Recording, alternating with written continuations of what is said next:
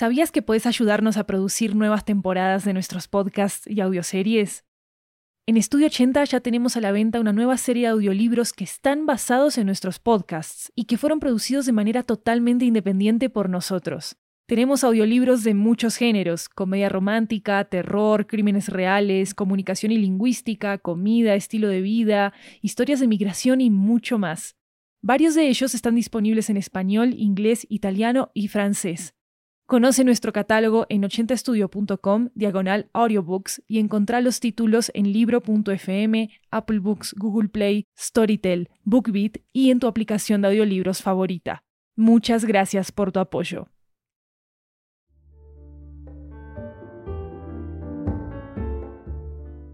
Hola, hola, hola, qué bueno saludarlos de nuevo. Aquí les habla Maru Lombardo, la anfitriona de 80 cuentos, esta vez fuera del escenario. Ya habrán escuchado hace un par de semanas que 80 Cuentos ya llegó a su objetivo, publicar 80 historias de toda Latinoamérica y del mundo. Y después de tantos encuentros con ficciones de todo tipo de géneros, queremos empezar a compartirles parte de nuestro archivo en distintos paquetes. El primero, el que van a escuchar a continuación, es un paquete de episodios sobre el amor, que es muy especial para nosotros porque lo lanzamos para celebrar el estreno del primer audiolibro de romance de Estudio 80. Amor, Dioses y otros sistemas inteligentes, que está basado en nuestra comedia romántica Cositas de Amor. Les voy a compartir un pedazo del audiolibro a continuación y después cuatro historias en español sobre relaciones amorosas y la relación con el amor propio también. Acá va un pedacito de Amor, Dioses y otros sistemas inteligentes. La cuestión es que a lo largo de la existencia humana ustedes se divierten, se sienten tristes, se emocionan, se enamoran, se enfadan, les pasa de todo. Y esto a nivel terrenal crea un flujo, un flujo que a pesar de las variaciones siempre pues fluye, es constante. Y no solo les permite a ustedes, los humanos del planeta Tierra, vivir sus vidas, sino que también este flujo mantiene fluyendo el éter de nuestro propio planeta, de fluxo, que en definitiva alimenta nuestra fuerza vital como dioses. Así que sí, vivimos del éter como ustedes los humanos viven de la sangre o de las redes sociales. Si se preguntan dónde estamos metiendo las manos cuando ustedes experimentan, no sé, emociones muy desagradables, déjenme decirles que hacemos siempre todo lo posible por cuidar su fluidez, pero a veces los cambios que experimentan son tan rápidos e impredecibles que no siempre podemos mantener esa consistencia como nos gustaría. Pero volvamos a nosotros y finalmente a la razón por la que estoy aquí grabando este mensaje para ustedes. En los últimos 10 años humanos ha habido una disminución gradual, pero bastante consistente de la confianza en el sentimiento del amor en el planeta Tierra. Un problema que les aseguro que se refleja en todas las emociones que experimentan y también se refleja en una realidad muy tangible, la supervivencia de los humanos como especie. En el Centro de Mantenimiento de las Emociones de la Tierra hay una oficina de investigación que nos convocó a una reunión súper importante hace apenas unos días humanos nos presentaron un hecho que me puso la piel de gallina astral. Si no podemos invertir la tendencia decreciente de la confianza en el amor, el flujo de todas las emociones del planeta Tierra podría detenerse. ¿El resultado? La extinción de toda la especie humana. Adivinen quién fue designada para dirigir esta misión. Claro que sí, yo, su amorosa diosa del amor entre todos los otros dioses del amor, Amoritia. Así que ya ven, si me permiten, les comparto un secretico. Aquí en Fluxo nadie sabe que estoy grabando este mensaje. Siempre me resulta muy estimulante intentar ponerme en sus pezuñas. Eh, quiero decir, en sus pies, sí, sus pies. Así que ustedes van a ser mis oyentes, queridos humanos. Y quién sabe, quizá todos los humanos de la Tierra lleguen a escuchar esto algún día y entiendan cómo funcionan sus emociones de verdad. Así que, queridos humanos, acepté la tarea que los líderes del Centro de Mantenimiento de las Emociones habían designado para mí y para el Departamento del Amor. Voy a hacer que ustedes recuperen su confianza en el amor y el primer caso asignado que tengo que resolver para mostrar que sí es posible es el caso de una tal Chloe. Empecemos. Si quieren apoyar el trabajo independiente de Estudio 80, consigan Amor, Dioses y otros sistemas inteligentes en su aplicación preferida de audiolibros. Pueden encontrar más información sobre nuestros lanzamientos más recientes en la descripción de este episodio. Ahora sí, seguimos con episodios de 80 cuentos. Acá va Marcelina en el espejo, desde Panamá. Marcelina Campos tiene 85 años. Tiene el cabello blanco, enrulado, y su rostro está lleno de pecas gracias a una juventud irresponsable bajo el sol. Y hoy, hoy amaneció con ganas de ponerse guapa. Se puso un traje de lino blanco, se ha maquillado y al mirarse al espejo se pellizca las mejillas para darles un poco de color. Está lista, aunque no sabe realmente para qué. Pero bueno, no es raro eso de no recordar. Desde joven Marcelina era esa gente que olvidaba todo. Quizás por eso nunca cambió los álbumes de fotos físicas por una galería virtual en alguna red social. Siempre sintió que necesitaba un recordatorio, así, palpable, de quién ha sido a lo largo de su vida. Y como a veces las fotos le ayudan a recordar, Marcelina abre el álbum de tapa roja que siempre tiene al lado de su cama. En la primera foto, ahí están, ella y su esposo posando frente al mar, el perro que ambos amaron a sus pies. Y si a veces el cerebro de Marcelina es como una casa a oscuras, alguien acaba de prender todos los focos. De repente, lo recuerda todo.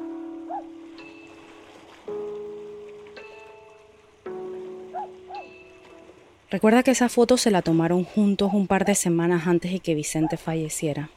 Un infarto fulminante a los 55 años. Un adiós a todos los planes que tenían juntos. Y recuerda las semanas desoladoras que vinieron después. Los ataques de pánico, las noches en vela. Y por fin, la primera vez que volvió a ver ese mar. El de la foto, nuevamente. Esta vez solo ella y el perro que ambos amaban. La última vez que visitó esa playa había sido 15 años atrás. Recuerda la sensación del sol sobre su piel, el sonido del mar y también recuerda la tristeza. En esos tiempos, ese sentimiento era como un monstruo que amenazaba con tragársela entera. Extrañaba demasiado a Vicente y todo esto se le hacía muy injusto, porque había tenido que morir tan joven, porque había quedado ella ahora sola. Y cuando habían pasado dos meses de su muerte y Marcelina ya temía no conocer otra cosa que la desolación y la rabia, de repente le sonó el celular con un nuevo mensaje. Un mensaje de Vicente. El esposo de Marcelina, a quien ella le había mandado a tallar una lápida con un par de ángeles que desde esquinas opuestas se miraban, le había enviado un te amo.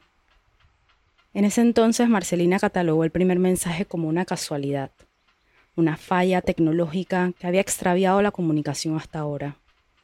Pero durante los siguientes seis meses después de su muerte, cada nueva vibración del celular traía nuevamente el nombre y número de Vicente en la pantalla, y algún mensaje amoroso en un momento de tristeza que hacía que la piel se le erizara, pero que al mismo tiempo le brindaba la paz que necesitaba.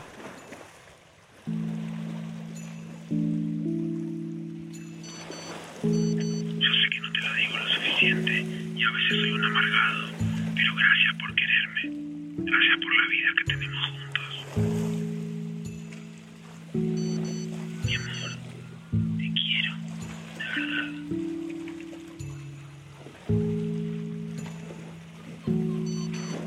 21 años contigo. Gracias a Dios tu hermano me insistió a ese almuerzo en casa de tus papás. Gracias por aceptar esa primera cita.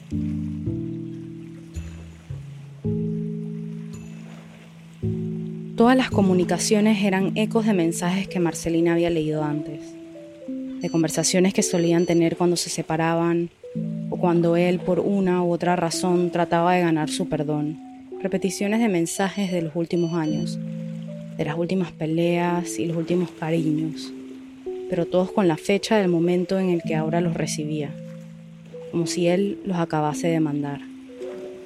Su madre, al conocer lo que sucedía, reaccionó de la forma esperada para Marcelina. Ay, mijita, hablé con el padre Ortiz. Dice que vayas, que quiere hablar contigo. Yo le dije lo que estaba pasando y estaba muy preocupado, mija. Reza un par de Padres Nuestros por si acaso. Su mejor amiga, creyente en la vida después de la muerte, le aseguró que era su esposo, tratando de comunicarse con ella desde el más allá. Estoy diciendo en serio, ¿eh? Yo lo vi en una película. Dicen que los muertos a veces se comunican a través de la tecnología, algo dije con la estática. Escúchame, escúchame bien. Es Vicente tratando de decirte que está bien. Y sus hijos, recién salidos de la adolescencia, escucharon sus teorías, siempre impacientes sin permitirse un análisis más profundo por albergar un escondido miedo a la oscuridad. Ay, mamá, no sé. Y no quiero hablar de esto. Mi papá se murió y yo no creo que sea bueno para ti estar pensando que te está chateando. No le prestes atención. Cuando la duda la invadía, Marcelina buscaba la supuesta fuente de las comunicaciones. Pero el antiguo celular de su esposo seguía en el fondo de la mesita de noche de su lado de la cama el izquierdo, apagado debajo de papeles y cables y otros chécheres, que con frecuencia van a dar en los cajones que nadie abre, muerto. Y cuando Marcelina estuvo segura de que pronto perdería la razón, de que pasaría el resto de sus días con el celular adherido a la mano, a la espera de una frase de aliento más, cuando ya era adicta a la satisfacción instantánea de sentirse cerca de él, recibió una última comunicación de Vicente y seis meses después de ese primer contacto, los mensajes se detuvieron. Marcelina saca del álbum la foto de ella y Vicente frente al mar. Extrañarlo no duele tanto cuando la memoria le regresa el contenido de ese último mensaje. De todos los chats que le llegaron en esos meses, ese fue el único que no tenía fecha del momento en el que lo recibió. El único que parecía venir del futuro. Con fecha del 2044, Vicente le decía, No estaré feliz hasta no verte nuevamente. No estaré feliz hasta no verte nuevamente. No estaré feliz hasta no verte nuevamente. Marcelina tiene 85 años. Es el año 2044. Y por fin recuerda, porque es que hoy amaneció con ganas de ponerse guapa. Está lista.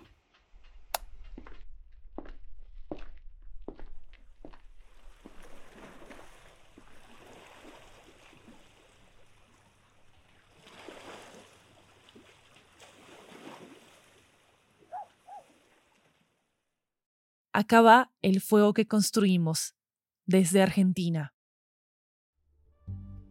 El fuego puede crear y destruir con la misma facilidad. Nunca antes me había dado cuenta.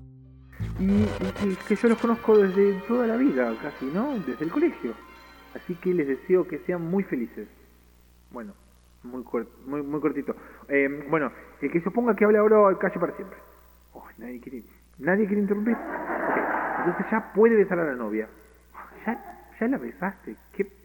Ah, pero que yo no soy el cura. Bueno, soy solo el amigo.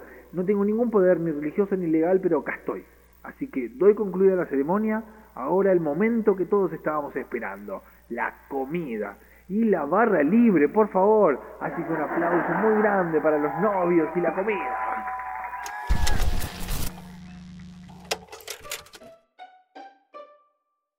Fueron cinco años de casados. Durante esos años fuimos muy felices, pero con el tiempo la relación se fue apagando. No me di cuenta hasta aquel día. Cuando pasó, llevábamos un tiempo viviendo en esa casa. Che, Pirobano, acordate que tenemos que comprar... Para. ¿Qué es eso? Probablemente el fuego ya estaba ahí desde antes, pero no lo vimos hasta que no había crecido lo suficiente. No sé cuándo empezó, pero esos días habían sido difíciles. Linda y yo llevábamos un tiempo discutiendo. La plata no alcanzaba y había que tomar decisiones concretas. No fue culpa de ninguno de los dos, pero los dos nos echamos la culpa. Llegó un punto en el que parecía que vivíamos en mundos distintos. Ese día no pudimos apagarlo. Pero, pero no, se apaga con nada. ¿Qué, vamos a hacer? No hicimos nada. Ni con arena, ni con agua. Nada funcionaba. El pueblo está conmocionado por el misterioso caso de un incendio en el departamento de Godoy Cruz, en la provincia de Mendoza. El cuerpo de bomberos acudió hoy, a primera hora de la mañana, y pese a los intentos, no pudieron apagar el fuego. Un episodio verdaderamente fascinante. Seguimos con más noticias. Así es que miles de personas de todo el país se congregan alrededor de la casa para visitarla, ejecutar rituales satánicos o simplemente contemplar el misterio. ¿Es ese fuego una manifestación del poder del mismísimo demonio? Sí, Roberto quisiera sacarse fotos a esa casa, la del fuego que no se apaga. Yo le dije que ya estaba pasando de moda, pero él quiso igual. ¿Alguien se acuerda de la Casa del Fuego sin fin? Fue un One Hit Wonder, hablaron de eso durante dos semanas en todos los medios y ahora nada.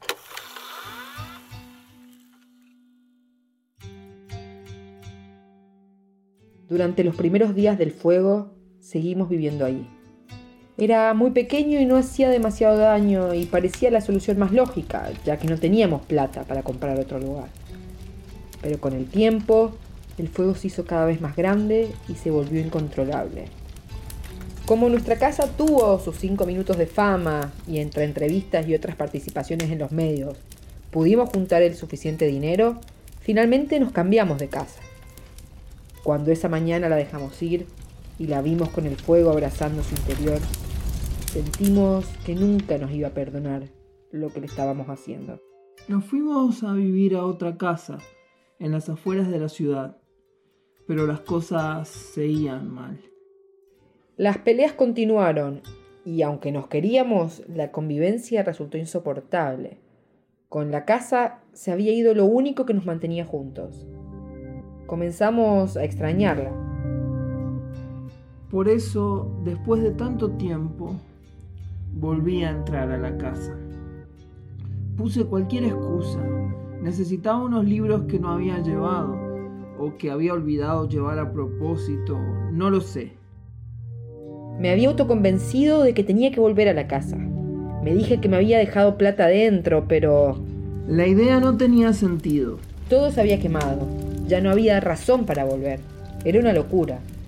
Era una locura. Primero fue la necesidad de ver las llamas. Después, las ganas de tocarlas.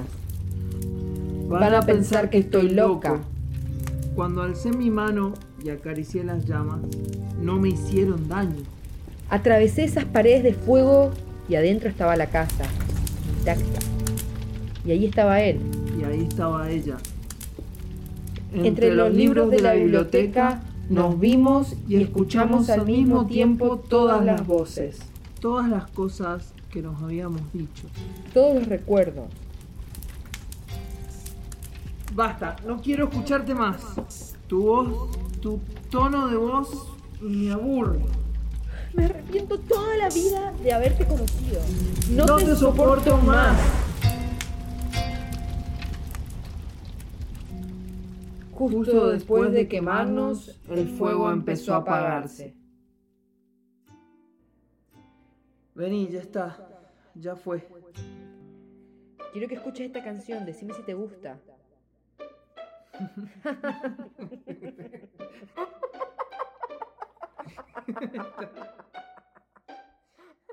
La noticia volvió a los medios durante un tiempo, pero volvió a olvidarse pronto. Al día siguiente comenzamos de nuevo nuestra vida juntos.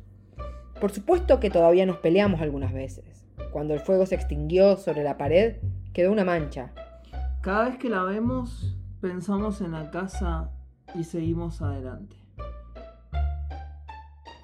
Ese, es el fuego que hemos construido.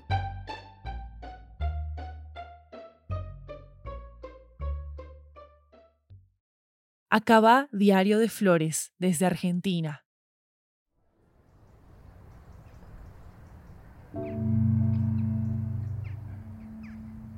Ya pasaron dos días desde que lo perdí. Todavía no puedo creerlo. Todo pasó demasiado rápido. No pude decirle cuánto lo quería. Su madre trató de darme consuelo. Me dijo de su diario personal, donde solía poner flores y sobre cómo esta flor representaba cómo se sintió durante el día. Me propuso una idea loca. Quiero darte su diario. Quiero que lo necesitas más que yo. No pienso tocarlo. Mirá si arruino todo su trabajo. No sé cómo escribir sobre las flores, qué tengo que escribir sobre ellas. Te va a ayudar. A él lo ayudó a expresar sus sentimientos. Lo voy a dejar en la mesa. Tómate el tiempo necesario. Ahora no solo su madre me está diciendo que escriba en su diario. Ahora están todos diciéndome lo mismo. ¿Qué? ¿Se pusieron de acuerdo para esto? No necesito ayuda de nadie. Aparte no sé nada de flores. ¿Cómo voy a escribir? Él era biólogo, yo solo soy... No soy eso.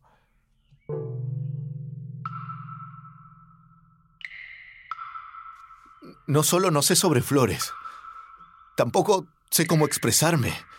Lo arruinaría, ensuciaría todo el trabajo que hizo durante todo ese tiempo. No puedo ver de la misma forma en la que él podía ver las cosas. Encontrar lo bello en cada lugar sin importar qué tan desastroso sea. No puedo y no debería seguir este diario.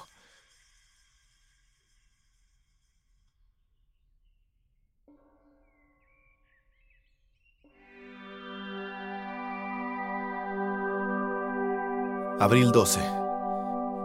Iris germánica. Es una planta del género iris. Presenta tallos florales largos y erectos que pueden ser simples o ramificados. Suelen representar la confianza y el amor. Confianza que no tengo. Hoy fue un día horrible en el trabajo. Demasiada gente y muy poco amable. Pero de camino a casa me encontré un lirio azul su flor favorita, tu flor favorita. Hoy también estaba volviendo del trabajo cansado, pero nunca me cansaba escucharte hablar de tus flores. Me calmabas. Todavía no puedo creer que te hayas ido. Te extraño. Te pido por favor que me perdones por no darme cuenta antes de que estabas así, que no te presté la suficiente atención podía evitar que todo esto pasara. Espero que estés leyendo esto. Espero que esto me ayude a poder conocerme más. Como me habías pedido tantas veces.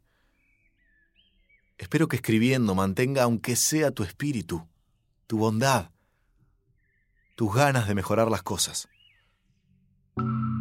Espero que esto me haga extrañarte cada vez menos.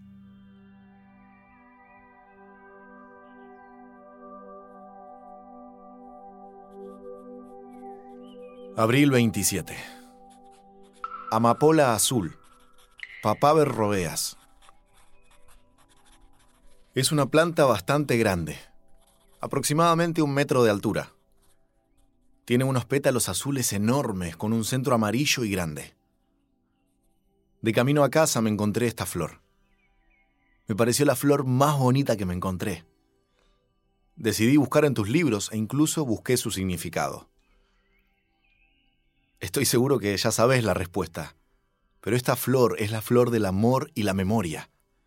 No me gustó esta coincidencia. Todo lo que veo, hago, me hace acordar a vos, a lo que perdí, a lo que ya no tengo y no puedo recuperar. Leí tus notas. Sé que es una invasión a tu privacidad, pero necesitaba leerte. Leerlo con tu voz, y te juro, todavía no decido si fue la mejor o la peor decisión, porque no parabas de tirarme flores. no puedo creer que hablaras tan bien de mí, que te sintieras tan cómodo conmigo. Me ahogo en lágrimas en pensar que pegaste una rosa en tu diario después de nuestra primera cita. Como habías escrito, la flor del amor. No puedo creer que todavía sigas así de cursi. Quiero ver cómo lo haces. Poder ver la belleza en lugares simples. Necesito ver otros colores aparte del azul. Quiero ver colores más felices. Un rojo o un rosa aunque sea. Necesito volver a ser feliz. Junio 6. No me olvides. Mío Sotis. Hola. Perdón por no escribir mucho en este diario, pero no puedo encontrar una flor tan hermosa todos los días. No soy lo que eras. Pero hoy limpiando el patio, lo sé, un poco tarde, ¿no? Creciendo escondido encontré unas miosotis. También conocidas como No me olvides, creciendo en nuestro patio. Al verlas, automáticamente pensé en vos, en nuestro tiempo juntos, en cómo solías calmarme y abrazarme cuando me sentía abrumado. Busqué qué simboliza esta flor, y no vas a creer lo que significa. Bueno, sé que ya lo sabes, pero te lo voy a decir igual. Está vinculado al amor sincero y a los recuerdos. Recuerdo. Ahora entiendo lo que solías decir sobre las flores. Entiendo cómo te hacían sentir cuando estabas acá. Entiendo que significan algo. No solo son cosas bellas para regalar a seres queridos, son representaciones de cómo nos sentimos con esa persona. Esta flor representa tu recuerdo. Verás, no la puse en el diario, decidí dejarla en el patio. Tengo pensado cuidarla. Aprender poco a poco a ver la belleza y comprender cómo me siento en cada momento. Ahora mismo me siento agradecido por todo lo que pasamos juntos. No voy a ingresar más flores en el diario. Quiero cuidarlas. Quiero que otras personas puedan expresar cómo lo hacías, como me enseñaste a hacerlo. Esta va a ser la última vez que escriba en este diario. Sé que no estoy hablando con nadie, pero esto me ayudó a aceptar que ya no estás. Gracias por eso. Quizás encontré un nuevo hobby. Quizás abra una florería. Quizás pueda ayudar a alguien como me ayudaste vos.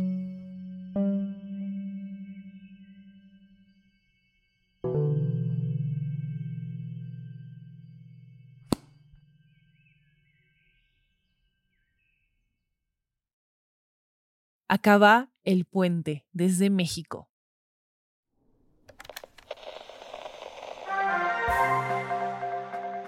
A dos semanas de que haya empezado la cuarentena por la pandemia, llámenos y cuéntenos qué está haciendo para pasar el encierro. Nuestros teléfonos, como cada tarde, están... Ay, ha pasado un tiempo. Pero hoy sí.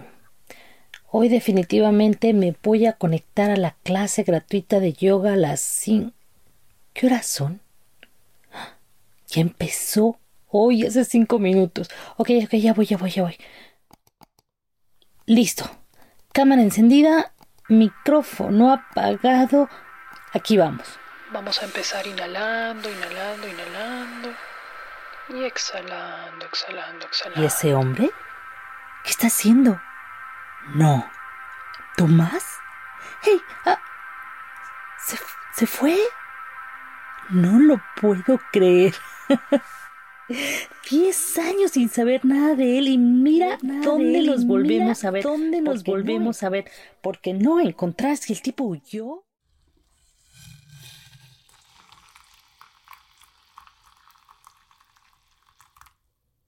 Ay, otro día más de encierro. Café es todo lo que necesito. ¿Qué será de la vida de Tomás? ¡Wow! Saludos y una disculpa. Noticias del pasado. Mm. Mm.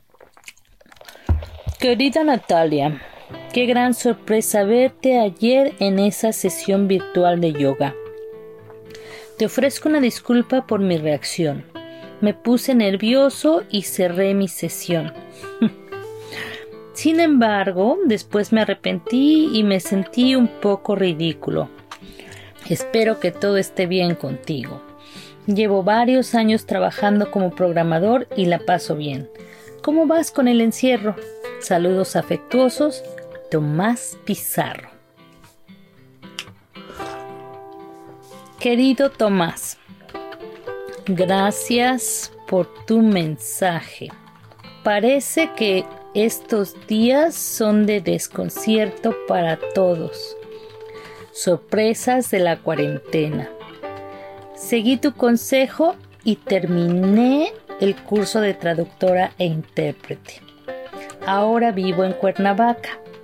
Hago yoga jejeje, y escribo emails. Un abrazo, Natalia.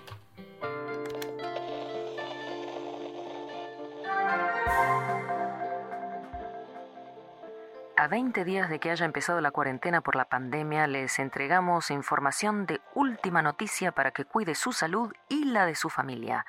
Hasta el día de hoy, el número de personas contagiadas con la COVID-19. Bueno, con este encierro no pasa nada. Qué tedio, Dios.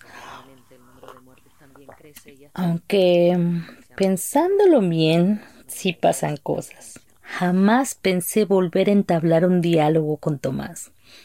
Con lo frío que fue su despedida, la desesperanza en la que me dejó, la verdad es que me marcó para siempre.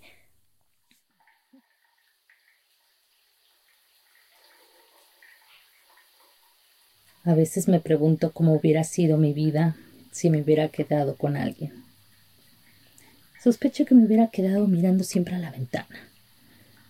Aunque hay días que daría mi reino por un poco de esos primeros encuentros, esos primeros besos, los escarceos amorosos y toda esa pasión de los nuevos amantes.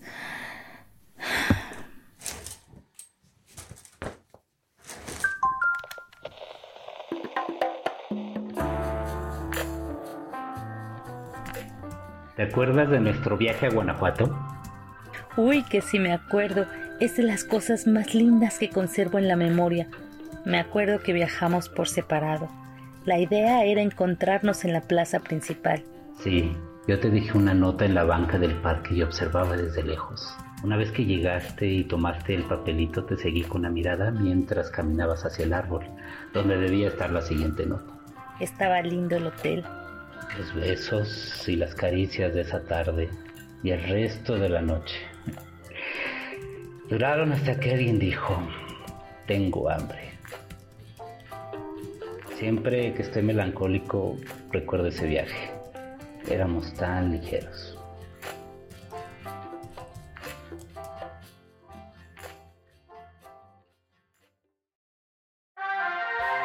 Ay, ¿para qué? Si todos los días es lo mismo. Ya llevamos 30 días de encierro. Hasta el subsecretario de salud que aparece todo el tiempo en la televisión me parece atractivo. La verdad es que ayer me dieron muchas ganas de estar junto a Tomás con todos esos mensajes cachondos que nos mandamos. Imagina a Tomás con la misma expresión que ponía cuando, mezclados entre la gente, acercaba su cuerpo al mío oh, solo para hacerme saber que me deseaba. Le voy a enviar un mensaje.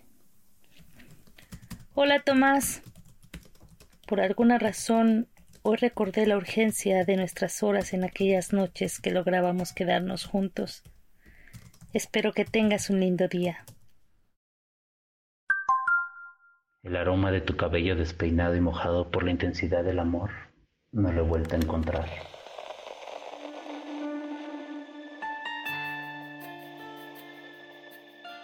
Después de varios meses de encierro, hoy en varios estados comienzan a levantarse las restricciones, lo cual quiere decir que, con sus debidas precauciones, la gente podrá comenzar... ¿Ya te enteraste? ¿Podemos viajar otra vez? Sí, eso veo. Oh, ya era hora. Qué ganas de viajar a la ciudad. ¿Cuándo tienes planeado venir? Mm, no lo sé aún. Quizá el próximo viernes. ¿Podemos vernos? Si te parece. Yo te escribo.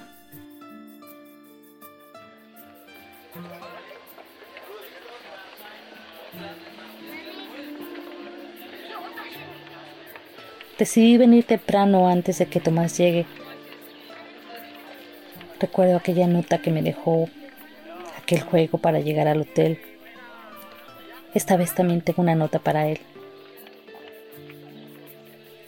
Querido Tomás, gracias por estos días de encierro.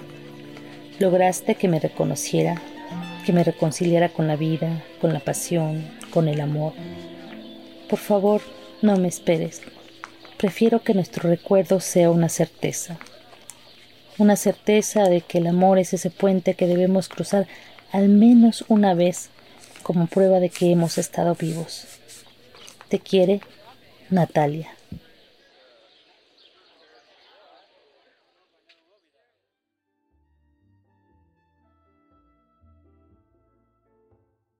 Si les gusta 80 cuentos, recomiéndenselo a sus amigos y a sus familiares. Esa es la mejor manera de que nos conozcan y de que podamos crecer también.